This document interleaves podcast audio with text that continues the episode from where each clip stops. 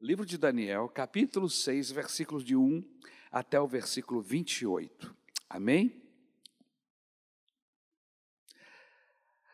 Dario achou por bem nomear 120 sátrapas para governarem todo o reino. E colocou três supervisores sobre eles, um dos quais era Daniel. Os sátrapas tinham que prestar conta a eles para que o rei não sofresse nenhuma perda.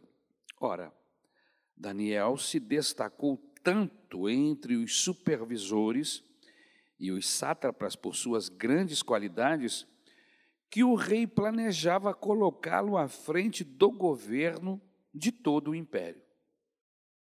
Diante disso, os supervisores e os sátrapas procuravam ou procuraram motivos para acusar Daniel em sua administração governamental, mas nada conseguiram.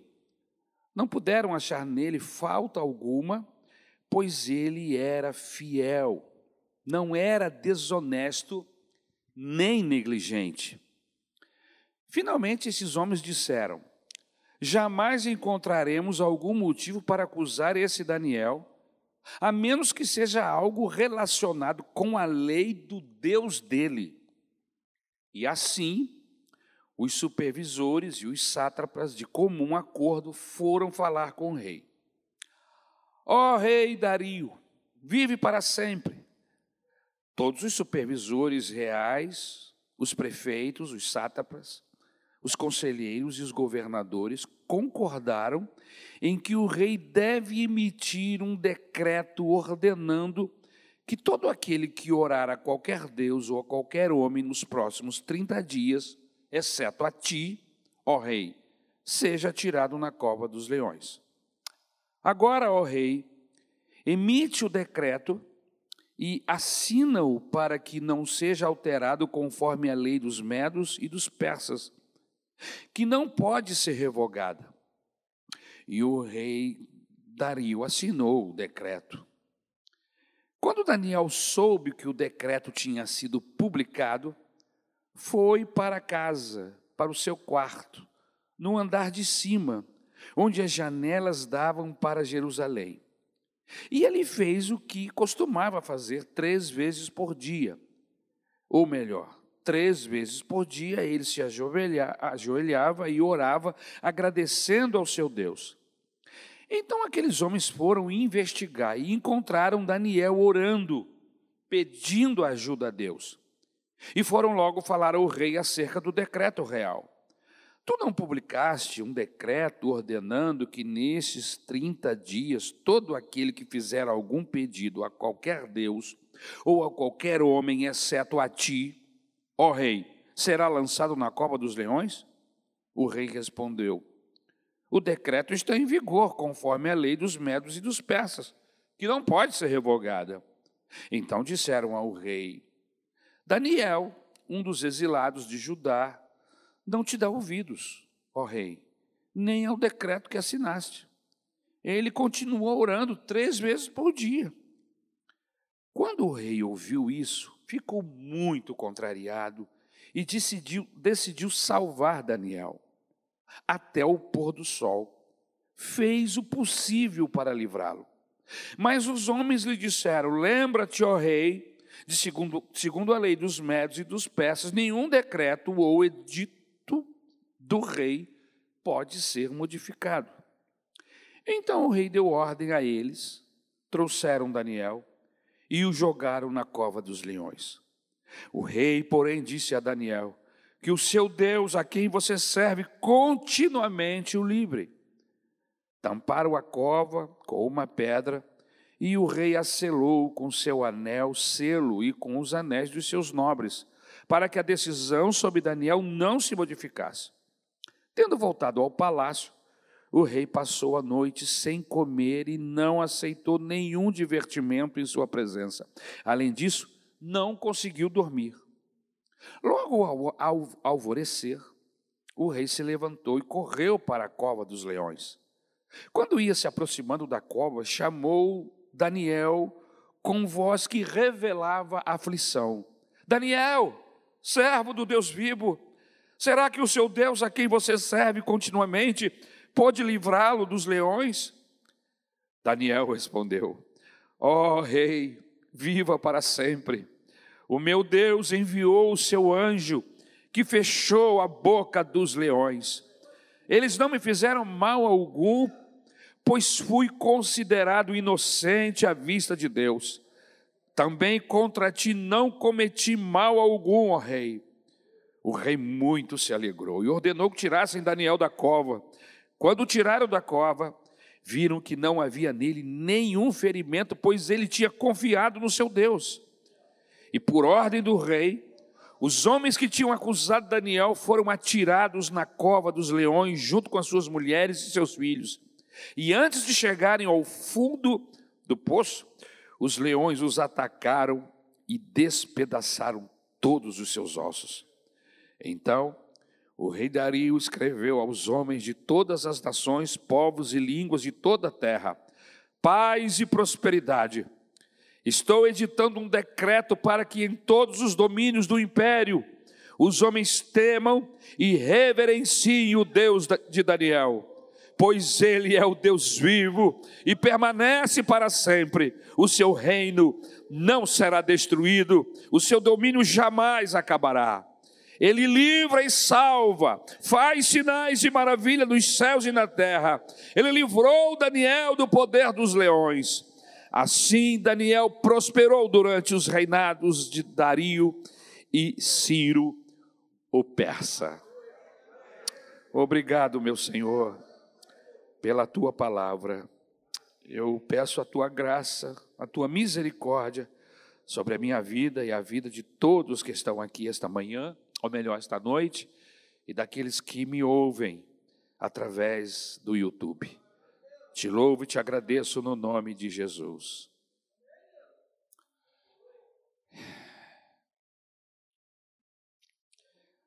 Deixe-me tentar trazer um fundo histórico para que você possa entender algumas circunstâncias dentro desse texto. Primeiro, a gente precisa entender que qualquer processo que se torna fragilizado por causa de corrupção pode trazer consequências terríveis. Só para que os irmãos se lembrem, nós tivemos um acidente que matou todos os tripulantes de uma nave que estava pronta para ir para o espaço sideral, isso em 1986, 28 de janeiro. Durante toda aquela noite, parte da manhã, os peritos e os técnicos estavam em uma grande discussão.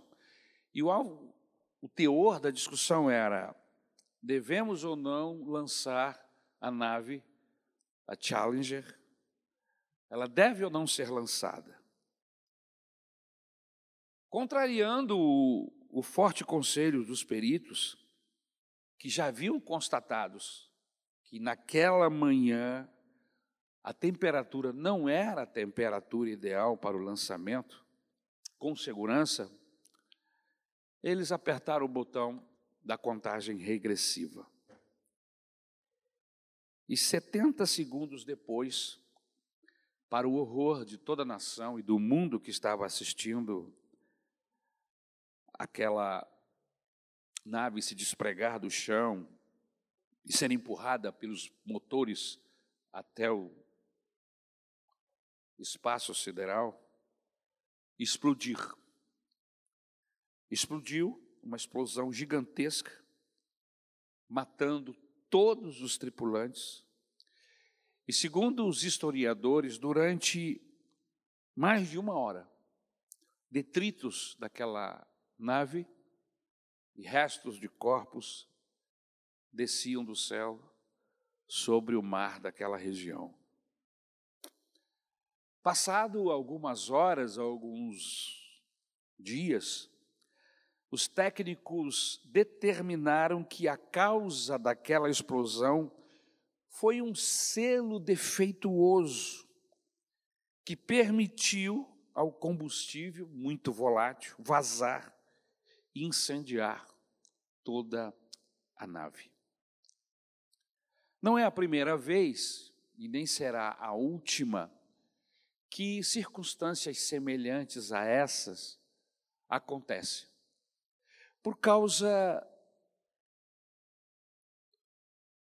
de homens que às vezes estão debaixo de grande pressão, precisam corresponder às expectativas, por causa de corrupção dentro do sistema, e aí expõe vidas humanas, no caso da explosão desta nave, mas no caso de uma família, expõe toda a família. No caso de uma nação, expõe toda a nação. E nós vivemos, infelizmente, em uma nação chamada Brasil, cuja corrupção parece que está estruturalmente espalhada por todos os lados do nosso Brasil. E isso não é de agora. Me parece que isso acontece desde os tempos da colonização, e há quem diga que isso vem lá da época do descobrimento. E ainda há alguém, alguns estudiosos que dizem que as pessoas que foram enviadas para o nosso país, quando este foi descoberto, para colonizá-lo, eram pessoas corruptas pessoas de caráter duvidoso, pessoas malignas, e que acabaram gerando uma nação, um grupo enorme de pessoas com esse gene da corrupção. Mas isso é o que dizem alguns estudiosos da matéria. Nós que lemos a Bíblia, estudamos a palavra de Deus, a gente sabe que a corrupção entrou no mundo, a malignidade entrou no mundo desde o dia em que Adão e Eva decidiram não dar ouvido à voz de Deus e deram ouvido à voz do diabo através daquela serpente. E a partir daquele momento o pecado entrou na vida do casal e entrou neste mundo. E o texto bíblico diz que o resultado físico aparente é que a terra começou a produzir espinhos e abrolhos. E tudo aquilo que aparentemente parecia fácil para Adão e Eva nesse processo de trabalho, sobrevivência e formação do núcleo familiar e, quem sabe, de uma nação, de um povo, se tornou fragilizado por causa do pecado, por causa da corrupção. Deixa-me colocar um ponto aqui e dar algumas informações importantes que, quando lemos o texto, a gente não consegue perceber, a não ser que a gente faça uma averiguação um pouco mais profunda. Primeiro, o texto aqui no versículo 1 diz que o Dário, ou Dario, achou por bem nomear 120 sátrapas para governar em todo o reino. Esses homens, irmãos, eram uma espécie de fiscais eles eram responsáveis, eles trabalhavam para manter com equidade todo o processo de administrativo daquela nação ou daquele país ou daquele império. E colocou mais três pessoas para supervisionar esses 120. E um desses três era Daniel. Em outras palavras, esses 120 estavam supervisionados por três homens, e esses três homens, um deles era Daniel. Agora, pelo que nós entendemos no texto, esses 120 sátrapas fiscais eram corruptos. lhes faltava integridade, lhes faltava caráter. E então, quem sabe tentaram colocar o Daniel no processo, trazê-lo como nós já estamos acostumados a ver e ouvir aqui no nosso país, envolver quem me fiscaliza, eu dou uma propina para ele, eu monto um esquema com ele e aí a autoridade maior, no caso, o rei, não vai ficar sabendo. Só que eles, eles esbarraram em Daniel, porque Daniel era um homem íntegro, era um homem que andava com Deus, era um homem que tinha uma relação com Deus. E a gente já entendeu através da leitura bíblica que não dá para você andar com Deus, ter intimidade com Ele, ter um relacionamento inteiro com Ele, se no seu coração ou em algum processo da sua vida houver corrupção, não houver integridade. Então Daniel era um homem íntegro, opa, opa, não vai passar daqui. Infelizmente, há corrupção na coisa, não há integridade nessa, nessa administração, e eu vou ter que entregar isso, vou ter que passar esse relatório para o rei. E aí vem todo o desdobramento de que nós lemos no texto. Outra coisa importante que às vezes o texto não nos informa é que era hábito, era costume entre os medos e o persa para agradar ao rei, é, dar a ele a oportunidade de ser uma divindade durante 30 dias. então, esses homens, com suas mentes armando esquemas, até para entregar o próprio Daniel, porque eles já sabiam que Daniel ia ter que prestar relatório e eles seriam expostos. Então, eles correm na frente e jogam, vamos dizer assim, com, com a cobiça do rei, ou a cobiça não seria bem a palavra. Eles vão lá para. Deixa eu achar uma expressão mais bonita do que puxar saco. Oi? Bajuladores. Obrigado. Eles chegam lá e bajulam o rei. E dizem: Olha, tu és maravilhoso. Tu tens um reinado como ninguém. E tu mereces que todos os povos olhem para ti e peçam somente a ti no decorrer de 30 dias que tu sejas como um divino. E mexeu com a vaidade do rei. Ora, por que não? é? O rei seria divino durante 30 dias e ninguém poderia pedir nada além, nada, nenhum outro Deus a não ser o próprio divino durante 30 dias.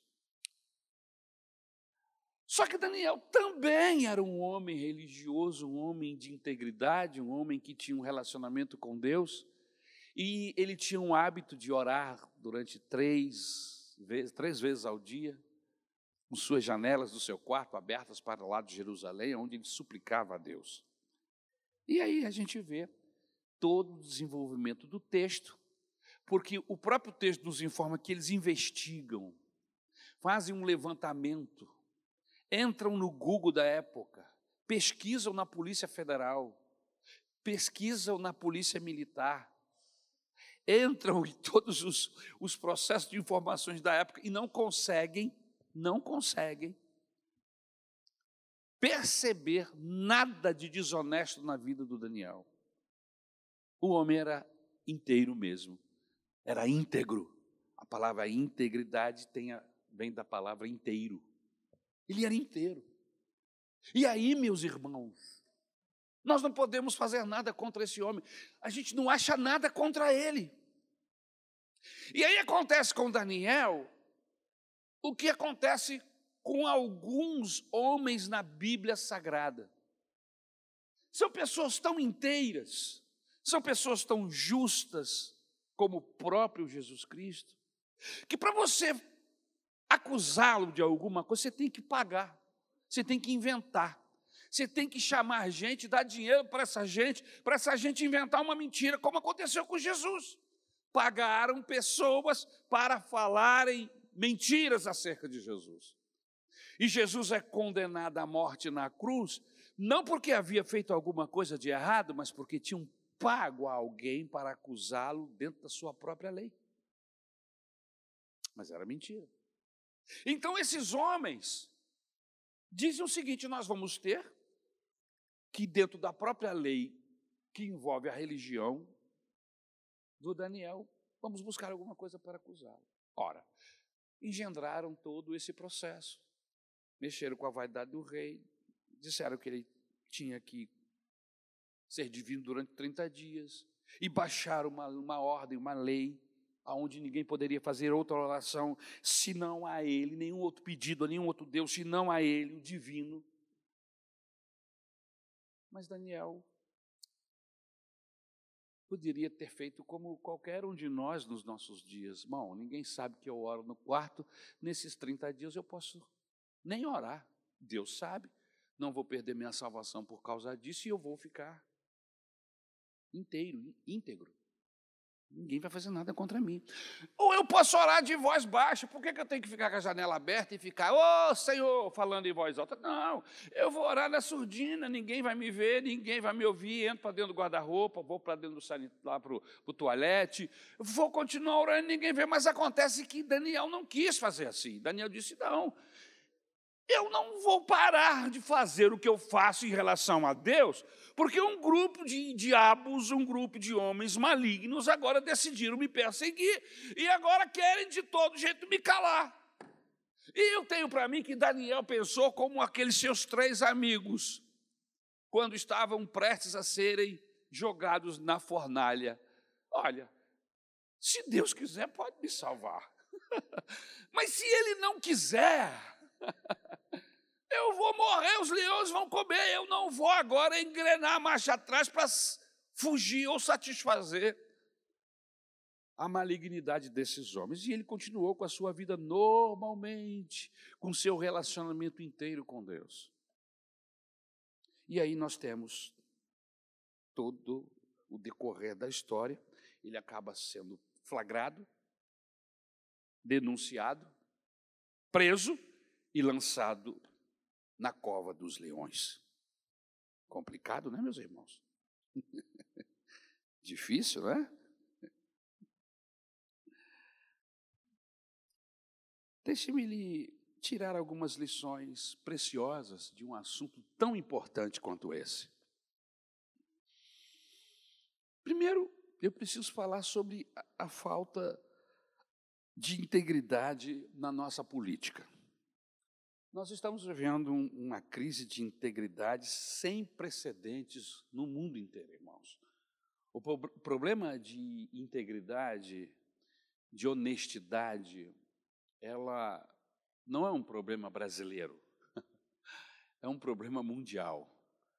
Nós vemos gente desonesta,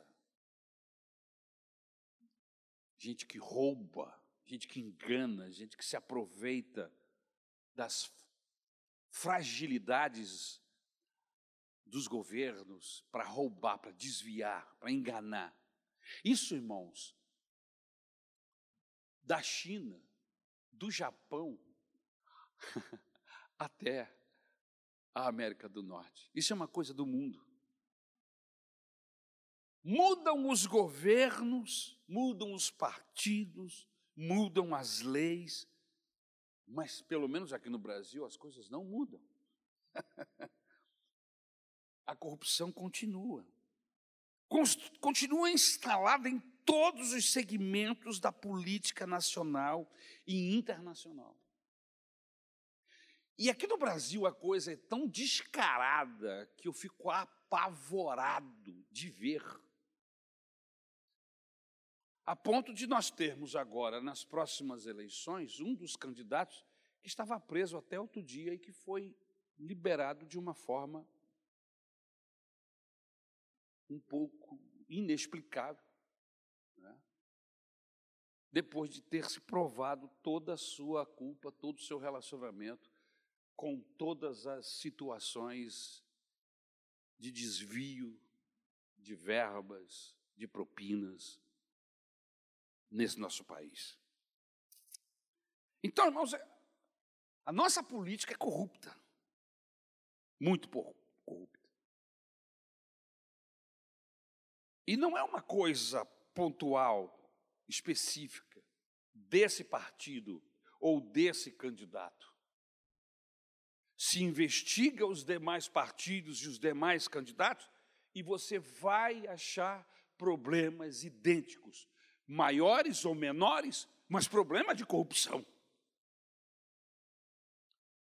Mas isso não alcança só a política, isso é um problema familiar no nosso país. A fidelidade conjugal está ameaçada. A multiplicação dos divórcios por motivos banais são proclamados como uma conquista. O Brasil celebra como motivo de orgulho a corrupção moral. Princípios familiares e éticos são quebrados. Há uma falta de integridade moral. A integridade é ser e fazer o que você disse que seria, que faria. Vou repetir: integridade é ser e fazer o que você disse que seria e faria. Você prometeu que seria fiel ao seu cônjuge, você prometeu orar com seus filhos e orar por eles, você prometeu buscar em primeiro lugar o reino de Deus, você prometeu ser santo. Integridade na escola, integridade no namoro, integridade no casamento, integridade no negócio, no comércio, na vida financeira, nas palavras, nos acordos.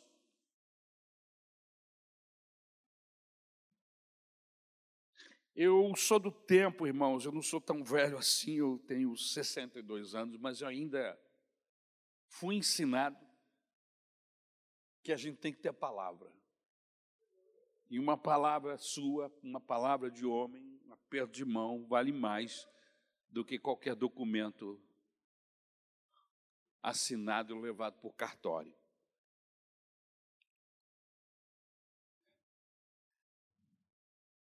Deixe-me dar alguns exemplos de integridade. José, já citei aqui, foi íntegro ao preferir a prisão à liberdade no pecado. Ele poderia ter negociado, só estava ele e a mulher do egípcio. Não tinha nem um empregado na casa. O egípcio, o esposo da mulher, estava de viagem. Ele poderia ter se deitado com aquela mulher e seguido a sua vida. Ninguém estava sabendo, ninguém estava vendo. Só que José sabia que tinha alguém olhando. Irmãos, tem alguém no céu olhando para mim, para você. Cuidado, mãozinha, o que toca, eu aprendi na escola bíblica dominical. O Salvador do céu está olhando para você. Irmãos, e a Bíblia Sagrada, a leitura da palavra de Deus, essa relação que eu tenho com o Deus do céu, me leva a conduzir a minha vida, os meus negócios, meu relacionamento com a minha família, com a minha esposa, com a igreja, em tudo que eu faço com temor. Porque mesmo que ninguém esteja vendo, ninguém fisicamente humano, Deus está vendo, Deus sabe o que é escondido aqui na terra, é um escândalo lá no céu. Outro exemplo de integridade é João Batista, foi íntegro ao preferir perder a cabeça do que perder a honra. Pregador do, do Evangelho, anunciador da chegada do Messias. Seu compromisso com a verdade, com a santidade, o levou a morrer, irmãos. Ele não poderia ter feito vista grossa com o rei? Isso não é da minha conta. A gente sempre fala isso. Isso não é da minha área. Mas ele era um profeta, o último dos profetas. E Deus levantava profeta no Antigo Testamento, e é importante que se diga que o Evangelho está vivendo ainda debaixo da ação do Antigo Testamento. Não havia Novo Testamento naquela época, era o Antigo Testamento. Por isso, Jesus, inclusive, se submetia à lei. Então, João era o profeta, e os profetas levantados no Antigo Testamento era o dedo de Deus para acusar o pecado, eram os olhos de Deus para olhar a nação, trazer a nação para o caminho. Então, se João Batista faz vista grossa com aquele rei adúltero, o que Deus pensaria e faria de um profeta que ele capacita, chama e capacita, mas que não cumpre a sua função? Então, meus irmãos, João Batista foi íntegro preferiu perder a cabeça do que perder a honra. Há pessoas que são íntegras numa área, mas são vulneráveis noutras. Davi, por exemplo, era um homem íntegro, mas caiu nas malhas da sedução do adultério. Geazi era leal a Eliseu. E uma hora dessa Deus vai me, me ajudar que eu vou conseguir falar, trabalhar um pouco sobre essa questão do Geazi e do Eliseu. Que mensagem! Mas ele acabou vendendo a sua alma por causa de dinheiro. Vale a pena a corrupção? Vale a pena? Nós temos poucas, já tivemos mais. O ano passado, o ano retrasado, nós tínhamos muitas autoridades nossas, governadores, donos de grandes empresas, todo mundo preso. E ainda temos um governador governador do Rio de Janeiro, que está preso. Não sei quanto tempo mais ele vai ficar preso. Mas ele ainda está preso. Porque me parece que o que ele roubou não foi encontrado, não foi devolvido. Esse dinheiro, há quem diga que está no fundo do oceano, no Atlântico aqui. em algum lugar Há quem diga, eu já li sobre isso, que pegaram o dinheirão todo, amarraram e jogaram aí. Só com GPS para achar, mas cadê o GPS? Está escondido também. Muito dinheiro. As informações que esse homem tem são tantas e compromete tanta gente, desde o STF até embaixo, que eu acho que ele vai morrer na prisão se não o matarem antes.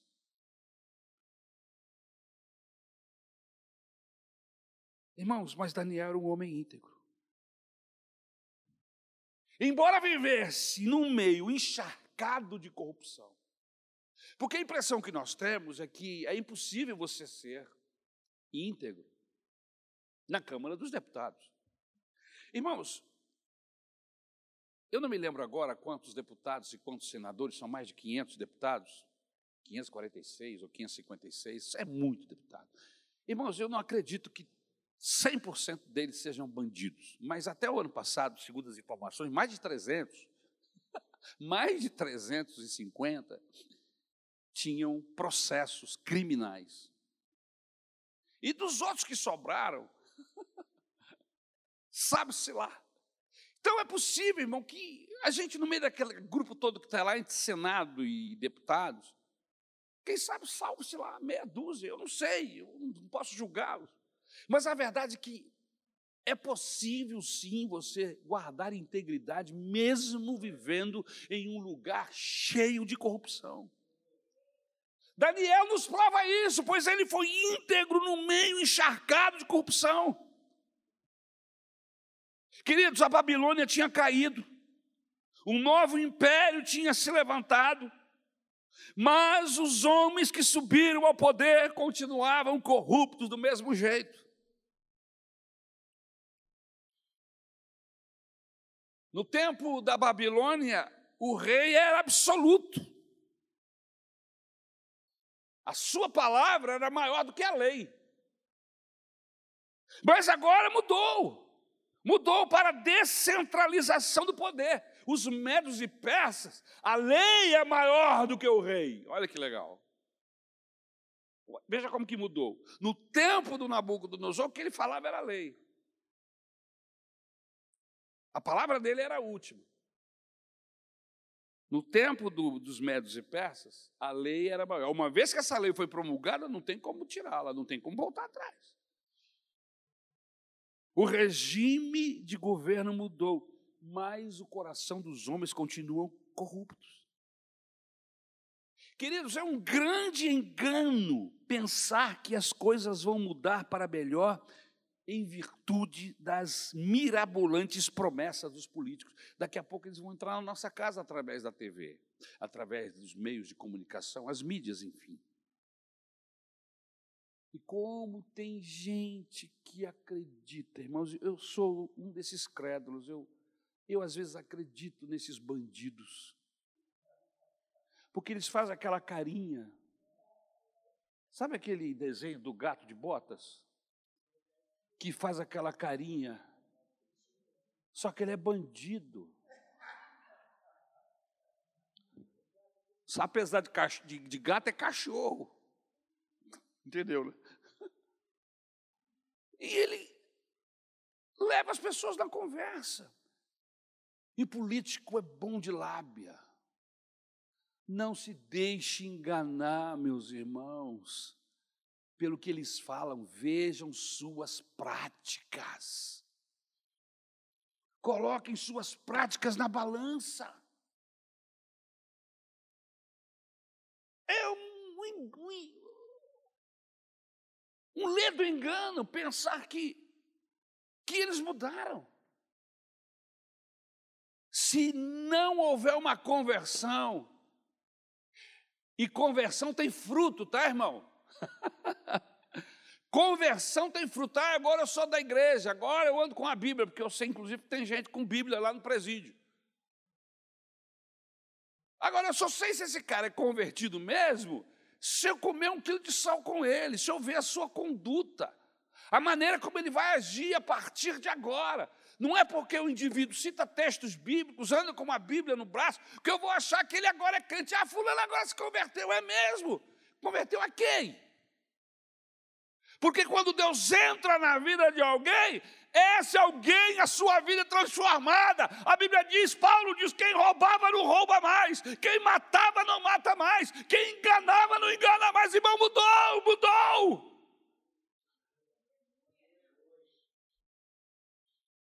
Então é um grande engano pensar que as coisas vão mudar para melhor,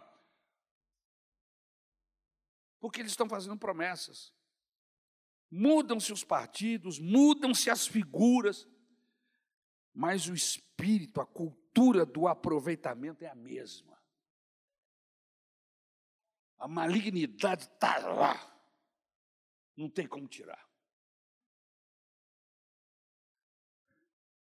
E aí o rei está preocupado com o problema da corrupção. Ele institui esses 120 prefeitos, esses três governadores, constitui fiscais, do erário público, mas aqueles que deveriam vigiar, fiscalizar, se corrompem. E as riquezas caem no ralo dos desvios. E a corrupção estava instalada dentro do palácio. Mas a vida de Daniel nos mostra que é possível ser íntegro, mesmo cercado por um mar de lama e de corrupção. Daniel mantém-se íntegro, a despeito do ambiente. O homem não é produto do meio. Daniel não vende sua consciência. Ele não negocia os seus valores. Ele não se corrompe. A base da sua integridade é a sua fidelidade a Deus. Um homem que é fiel a Deus não trai sua esposa. Uma mulher que é fiel a Deus não vai trair o seu marido. Um homem que é fiel a Deus não põe a mão em dinheiro que não lhe pertence. Uma mulher que é fiel a Deus não se prostitui em nenhuma circunstância da vida. Então veja que a base da minha e da sua relação com o mundo e com os negócios é a nossa fidelidade a Deus. Por que, que eu não sou um cafajeste? Por que, que eu não sou um bandido, um traidor? Por quê? Porque Jesus entrou na minha vida. Porque Jesus converteu meu coração, e eu amo, e eu descobri que é por causa dele e por ele, aleluia, que eu posso ter uma vida transformada. Então a espiritualidade de Daniel, seu relacionamento com Deus é o alicerce da sua fidelidade diante dos homens. Sua fidelidade a Deus em quê? Nas suas orações? Sua fidelidade a Deus em quê? Estudando e lendo os textos bíblicos da época. A palavra de Deus da época. Os livros dos profetas olhando as profecias, o cumprimento. Daniel era um homem estudioso da palavra de Deus. A base, o alicerce da sua fidelidade é a sua relação com Deus. Então eu chego à conclusão: vamos ficar perto de Deus, vamos nos manter perto de Deus através da oração, através do estudo da palavra, porque isso vai garantir a nossa integridade nas nossas relações.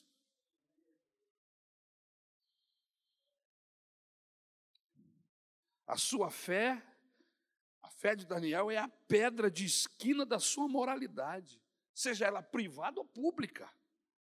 Os amigos de Daniel apagam as chamas do fogo pela fé, pela relação que eles têm com Deus. Porque quando eles entram para dentro daquela fornalha, eles entram dispostos a tudo. Se Deus quiser, Ele pode nos tirar daqui, mas nós não vamos engrenar a marcha atrás. Nós não vamos adorar a estátua do rei Nabucodonosor. E aí, quando eles são jogados na fornalha, Jesus entra com eles. Segundo os estudiosos, é uma, uma aparição de Jesus no Antigo Testamento. O quarto homem. Se nós quisermos, se você quiser que o quarto homem lhe acompanhe, esteja com você em todos os processos da sua vida, você precisa manter essa base, essa relação. Outra coisa, a vida de Daniel nos prova que um homem pode permanecer íntegro mesmo quando é vítima de uma conspiração. Porque às vezes, quando estamos sendo pressionados por mentiras, acusações, a gente tem a tentação de nos defendermos usando as mesmas armas dos acusadores. A gente promove reuniões, a gente promove. Também usa de, de, de, de mentiras, às vezes. Montamos máquinas, armadilhas. Mas nós somos da luz. Crente não monta máquina, armadilha. Crente não monta armadilha para ninguém cair. Nós somos do sim, sim, não, não, porque o que passa disso não provém de Deus. O versículo 4 nos informa que eles procuravam uma ocasião para acusar Daniel. Essa palavra significa aqui um pretexto, um motivo. Me dê motivo, me dê motivo. Eu quero motivo, não importa qual. Nem que ele esteja ajoelhado orando a Jeová. É motivo, é. Vamos aproveitar e vamos montar uma máquina. Ele vai cair na armadilha. Então tentam pegá-lo no seu ponto forte. As circunstâncias adversas, irmãos, não alteram as convicções de Daniel. Tem gente maquinando, tem gente falando mal dele, tem gente armando esquemas para destruí-lo, mas ele continua com a sua comunhão com Deus, com a sua integridade, ele não se desvia nem para um lado nem para o outro. A promoção e a honra dos íntegros incomodam as pessoas invejosas. Cruel é o furor e impetuosa a ira, mas quem pode resistir à inveja? Invejosos. Por isso que esse sentimento, irmãos, não pode existir no meu e no seu coração, inveja, de quem quer que seja. Não só das coisas que esta pessoa possa ter, possuir, mas inveja da própria pessoa em si, do jeito dela, da forma dela agir, porque tem gente que é assim, não tem inveja dos bens do outro, tem inveja da pessoa. Ah, eu queria ser assim, porque a pessoa às vezes é amável, é querida, todo mundo ama. Você conhece gente assim? Não olha para o lado, fica olhando para mim. Cruel é o furor, impetuosa a ira, mas quem pode resistir à inveja? Provérbios 27, 4. Porque Daniel, irmãos, ele era fiel a Deus, ele era fiel ao seu Senhor. Porque ele era diferente dos outros líderes. Foi perseguido e conspiraram contra ele para matá-lo.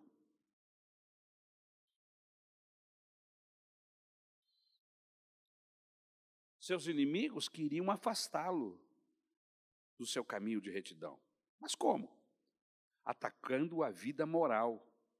Nada encontraram. Então conspiraram contra ele na religião, na sua relação com Deus. Em quarto lugar, a vida de Daniel nos ensina que a mesma pessoa que bajula é aquele que também maquina o mal contra o justo. É outra coisa que não deve existir entre nós, irmão: bajulação.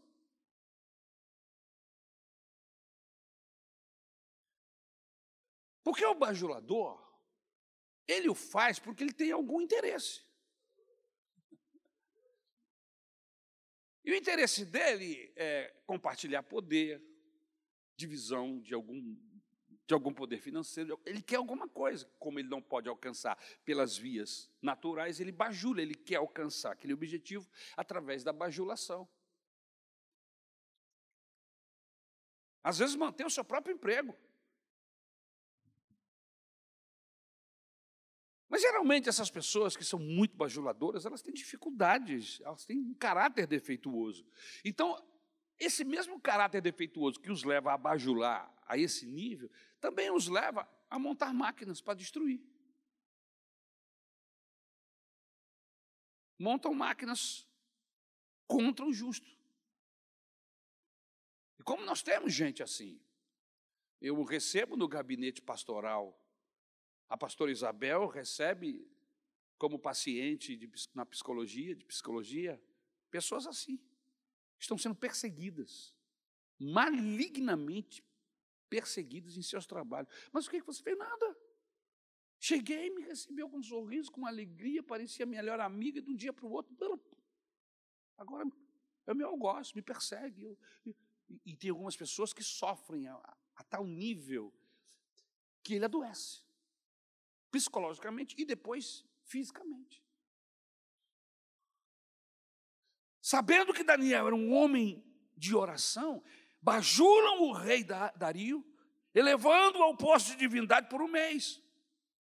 Esse projeto trazia como isca a exaltação e lealdade ao rei.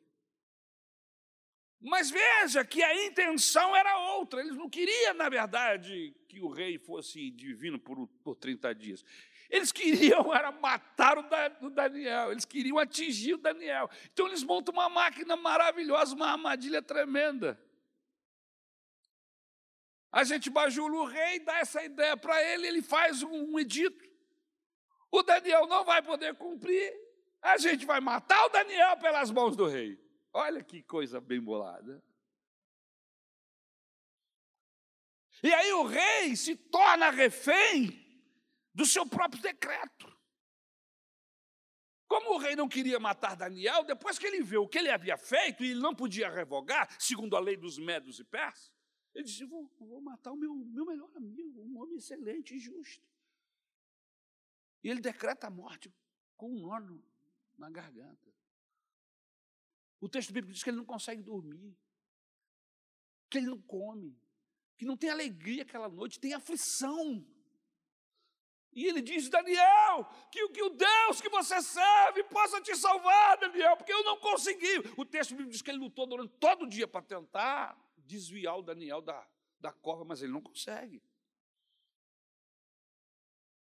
Além da bajulação, esses homens usaram a mentira, segundo o versículo 7.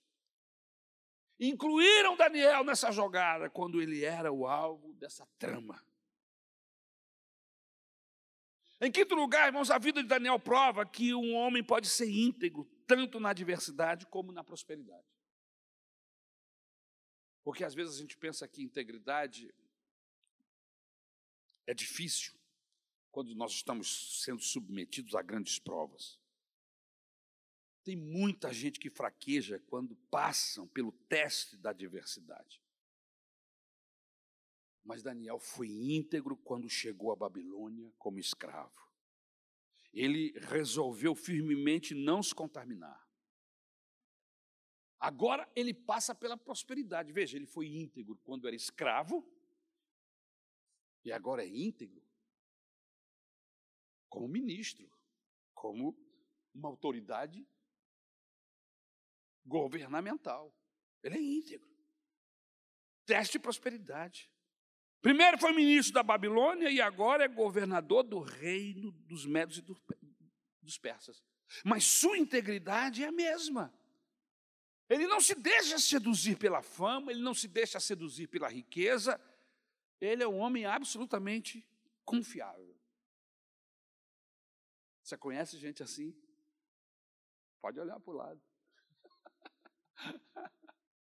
Você conhece gente assim?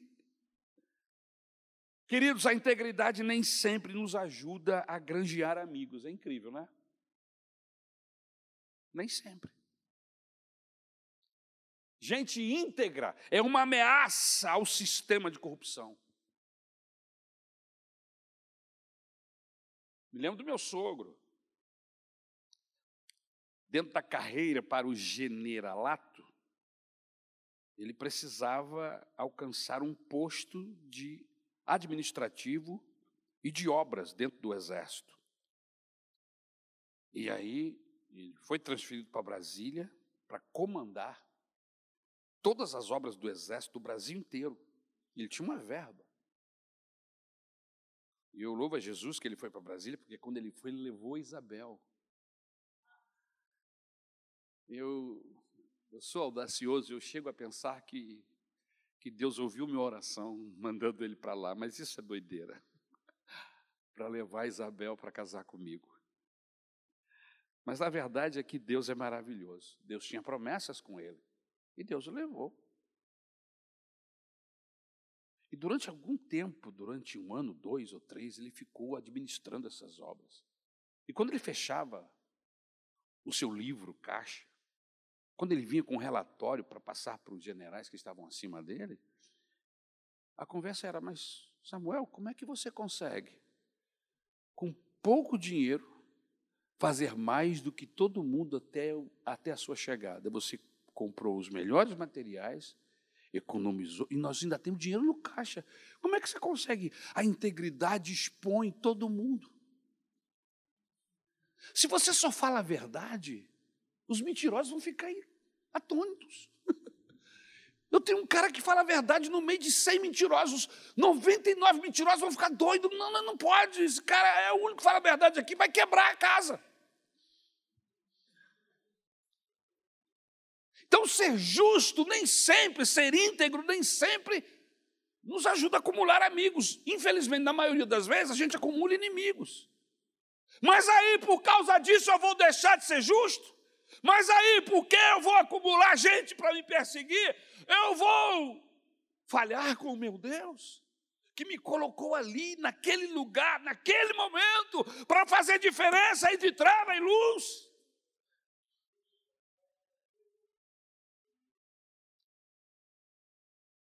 Daniel era um homem absolutamente confiável,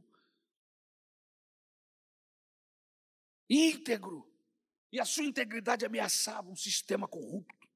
Daniel incomodava a equipe do governo de Dario. Sabe, irmãos, é aquele estudante que não cola. Ele não estudou. Ele até vai fazer a prova. Eu não deu tempo de estudar, Senhor, tem misericórdia. Eu... Mas ele não cola. Cabra bom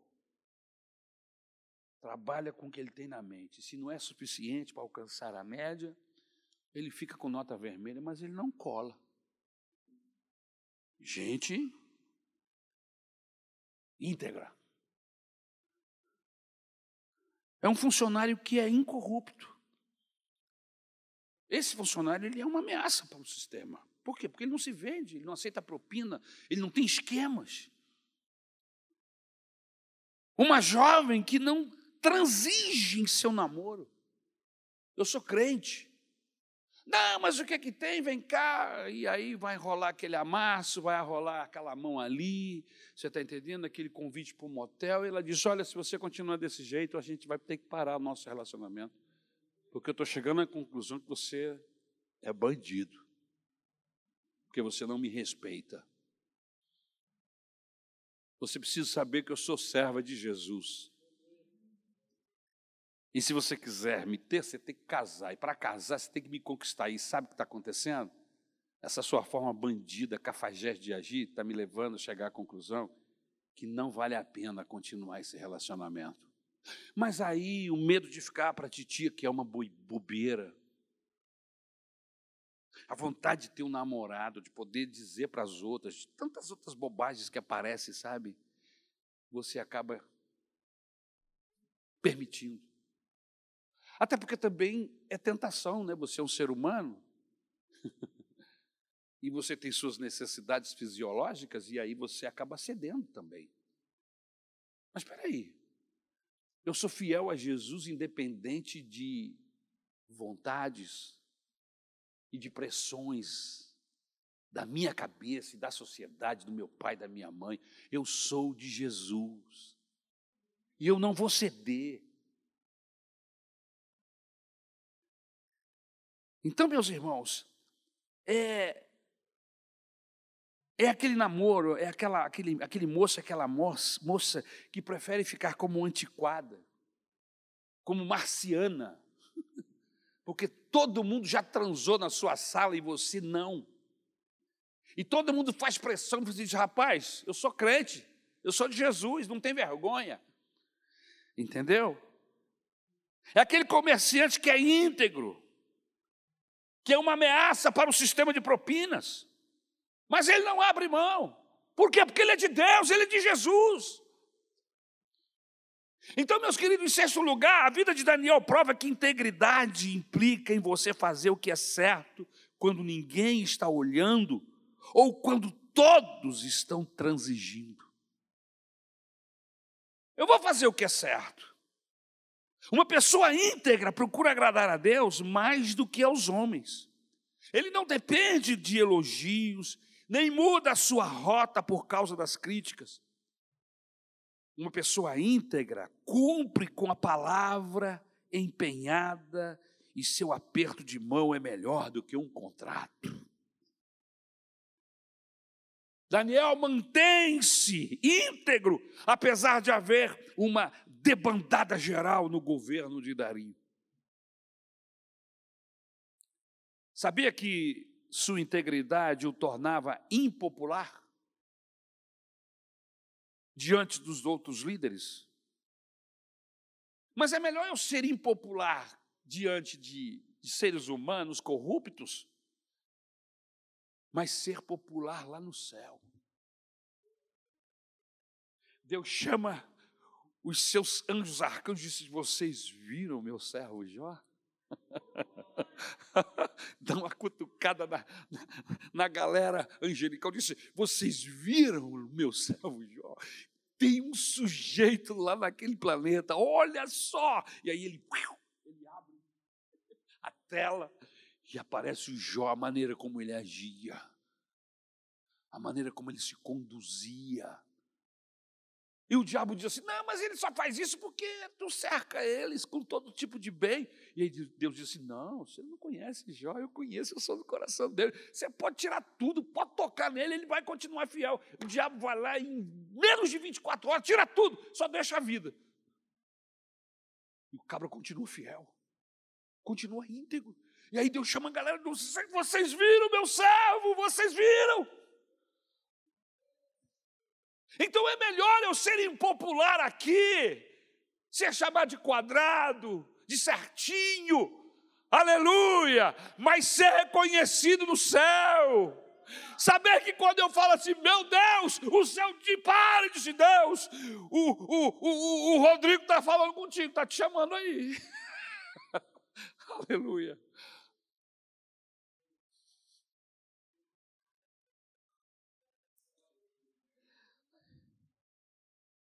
Louvado seja o nome do Senhor.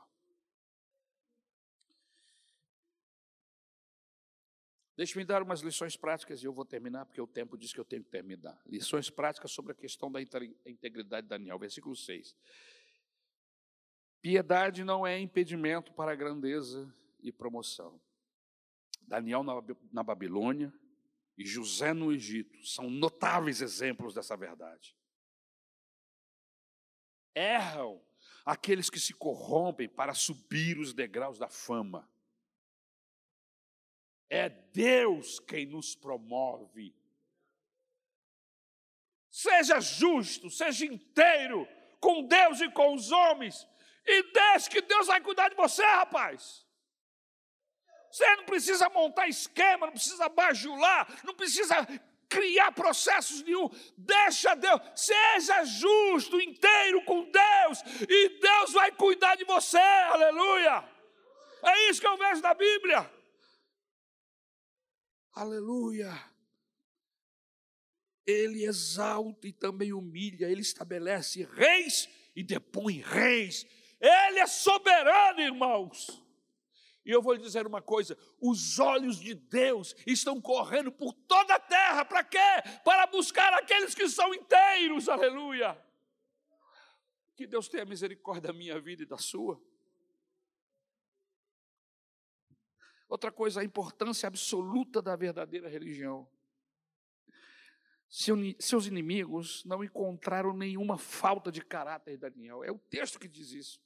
Irmãos, ele era fiel, corajoso, piedoso. O seu alvo não era agradar a gente, seres humanos, era agradar a Deus mais do que a homens. Faça as coisas, sirva a sua família, a sua esposa, sirva o, o, o, as, as situações do seu trabalho, seja uma pessoa correta, mas faça isso para Deus. Você é bom esposo? É, eu amo minha esposa, mas meu alvo é chamar a atenção de Deus. Eu estou fazendo isso por causa dele. Eu quero ser bom marido, bom pai, bom filho, bom empregado. Tudo que eu colocar minha mão, eu vou me esmerar para fazer o melhor. Por quê? Porque tem alguém lá no céu que está olhando para mim e olhando por mim. Aleluia!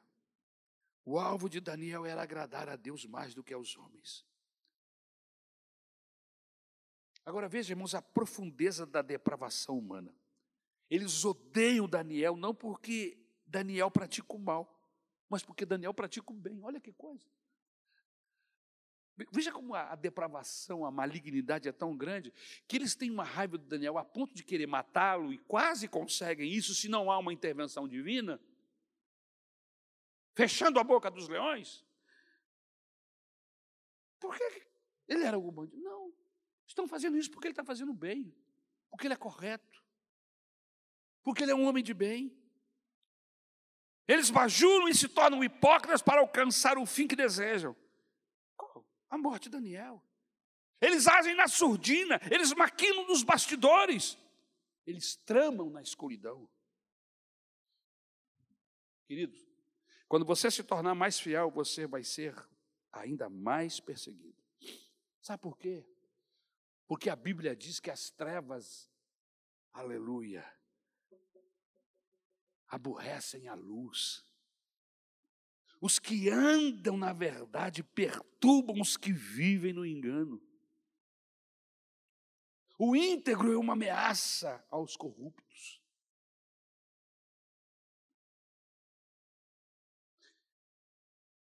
Eu vou parar por aqui, porque o tempo diz que eu tenho que parar. Daniel nos mostra através da sua escolha, que ele prefere a morrer do que ser um transgressor. Sua integridade está acima de tudo, ele prefere morrer. Daniel não muda a sua agenda de integridade ao saber que estava sentenciado à morte. A verdadeira cova dos leões de Daniel foi o seu quarto. Buscando, orando, seu Getsemane, falando com Deus, sempre naquele tempo que ele havia determinado. Daniel enfrenta a conspiração dos seus inimigos, não como há com armas carnais, mas com oração. Estão armando contra você, estão armando contra Daniel, e ele sabe disso. Estão costurando mentiras. O que, é que ele faz? Ele vai lá dizer para bater boca com, com seus acusadores diante do rei: Vou meter o pé no pau da barraca. Eles estão fazendo tudo isso porque eles sabem que eu sei que eles são bandidos. Eu tenho provas contra eles. Não, ele não faz nada disso. Porque as nossas armas não são carnais. As nossas armas são espirituais. E ele vai para dentro do quarto e usa a arma mais poderosa do universo. O canhão de Deus, a oração. Aleluia. Irmãos, eu tenho uma necessidade. Às vezes as pessoas olham para mim e ficam pensando assim: pô, pastor, é um cara que gosta de oração. Eu, eu gosto. Mas eu tenho uma dificuldade, irmãos. Eu vou confessar. E esses movimentos de oração que eu faço na igreja, eu faço mais por minha causa, porque eu quero ter companhia para orar se eu estiver envolvido em um processo de oração, se eu tiver gente orando comigo, eu vou orar, mas eu sozinho, eu, eu tenho essa deficiência, irmãos, eu tenho essa dificuldade. Tem gente que que consegue fazer isso de uma maneira. Eu admiro esses pastores, esses líderes, mas eu não sou assim. Eu, eu sou fraco, irmãos. Eu, eu preciso de companhia, eu preciso que gente ore por mim todo o tempo. E eu preciso estar na presença de Deus. E como eu tenho dificuldade, então eu começo a arrumar gente. E domingo agora nós vamos começar uma campanha de orar de madrugada. E você diz assim: puxa, pastor está orando de madrugada, está levando a igreja a orar de madrugada. Não, irmão, sou eu que preciso. Sou eu que careço. Eu estou convidando você para orar comigo, mas na verdade sou eu carente. E nós vamos começar domingo, se você quiser fazer uma campanha comigo, de buscar ao Senhor às madrugadas. Nós reunimos os diáconos, os diáconos vão estar aqui no domingo que vem. Inclusive, eu quero pedir que nenhum dos diáconos que são cabeças, são líderes de grupos de oração, não falte, venham todos, porque domingo nós vamos fazer um movimento aqui e vamos trazer as pessoas, as pessoas que quiserem, nada obrigado, é tudo voluntário, até porque para fazer as coisas para Deus, irmãos, é voluntariedade.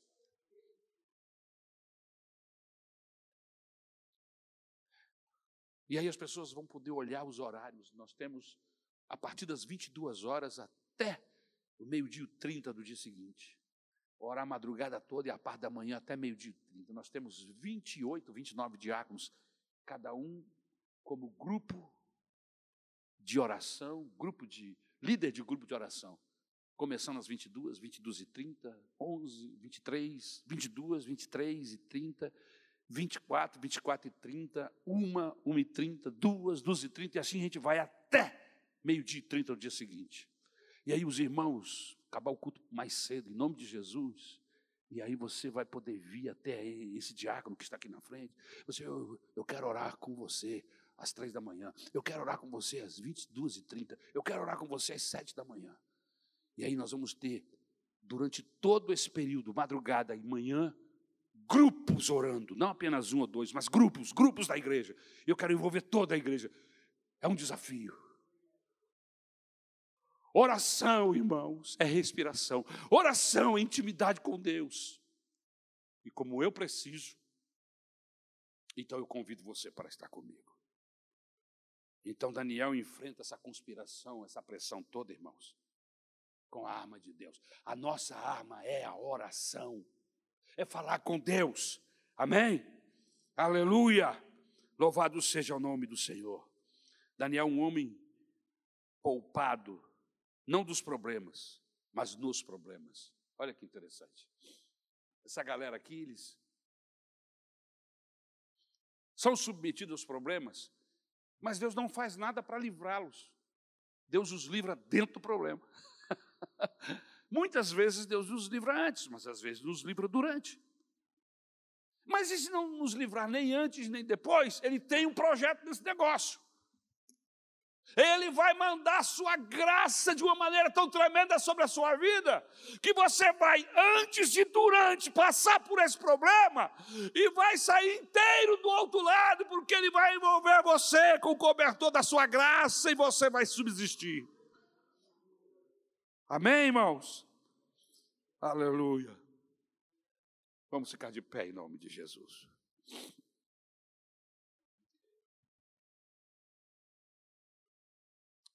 Eu queria que você soubesse que Deus honra um homem que é honrado. Daniel é um homem que é honrado por Deus, ou seja, Deus honra gente fiel. Seja fiel. Cuide em ser fiel, em ser íntegro, e Deus vai cuidar das suas coisas, das suas causas. Amém? Quando cuidamos da nossa integridade, Deus defende a nossa causa contra os nossos inimigos. Amém, irmãos? Quando cuidamos da nossa integridade, Deus nos exalta. Quando cuidamos da nossa integridade, o nome de Deus é exaltado. Louvado seja o nome do Senhor.